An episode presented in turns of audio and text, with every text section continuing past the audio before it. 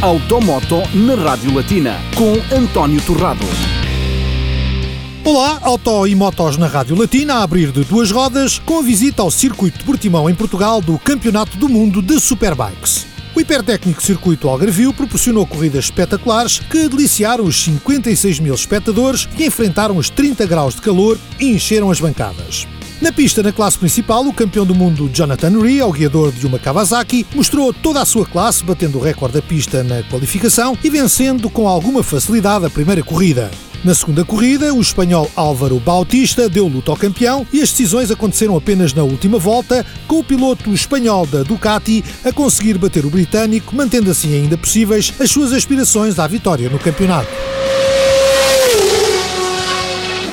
Autos e motos na Rádio Latina agora de quatro rodas. No traçado italiano de Monza decorreu mais uma prova do Campeonato do Mundo de Fórmula 1, mas antes disso tivemos em pista o luso-descendente Dylan Pereira, que vinha de uma vitória em Spa e pretendia subir ao pódio da oitava corrida da Porsche Mobile One Super Cup. Nos treinos cronometrados, Dylan Pereira obteve o quinto lugar para a grelha de partida, a menos de dois décimos de segundo da pole position.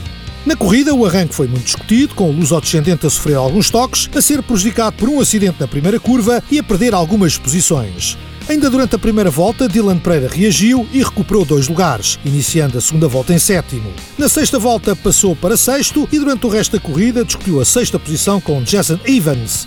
No final da prova, o Porsche de Dylan Pereira acusou desgaste nos pneus e cedeu o sexto lugar ao neozelandês. Com os nove pontos da sétima posição, o luso-descendente subiu para o nono lugar da classificação geral do campeonato.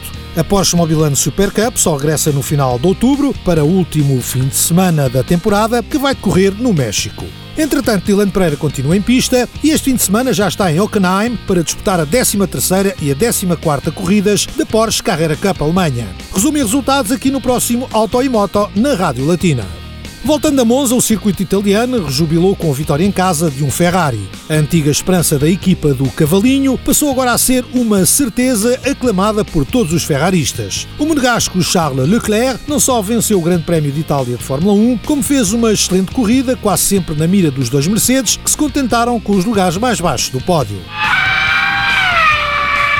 A fechar, destaque para a inauguração do Loft de Mobilidade do Automóvel Clube do Luxemburgo, um espaço dedicado a soluções de mobilidade, onde os sócios podem obter informações preciosas sobre o automóvel mais adaptado às suas necessidades. António da Palma Ferramacho dá-lhe todos os detalhes. O ACL Mobility Loft é um sítio onde o membro pode vir pedir conselhos e informações sobre diferentes motorizações, que sejam híbridas, elétricas ou também gasolina e gasóleo, para saber qual é o tipo de motorização que corresponde melhor ao tipo de utilização. O problema hoje é que temos uma oferta de motorizações diferentes. Se, por exemplo, nós vamos a escolher um carro elétrico para fazer distância de autoestrada, não faz sentido. Como também não faz sentido andar com um carro diesel em cidade. O que é que as pessoas podem fazer para se informarem sobre esses diversos aspectos? Podem marcar um rendezvous aqui connosco e então nós vamos falar com eles, fazer perguntas, decidir qual é o tipo de motorização que corresponde melhor à utilização do automóvel que faz uh,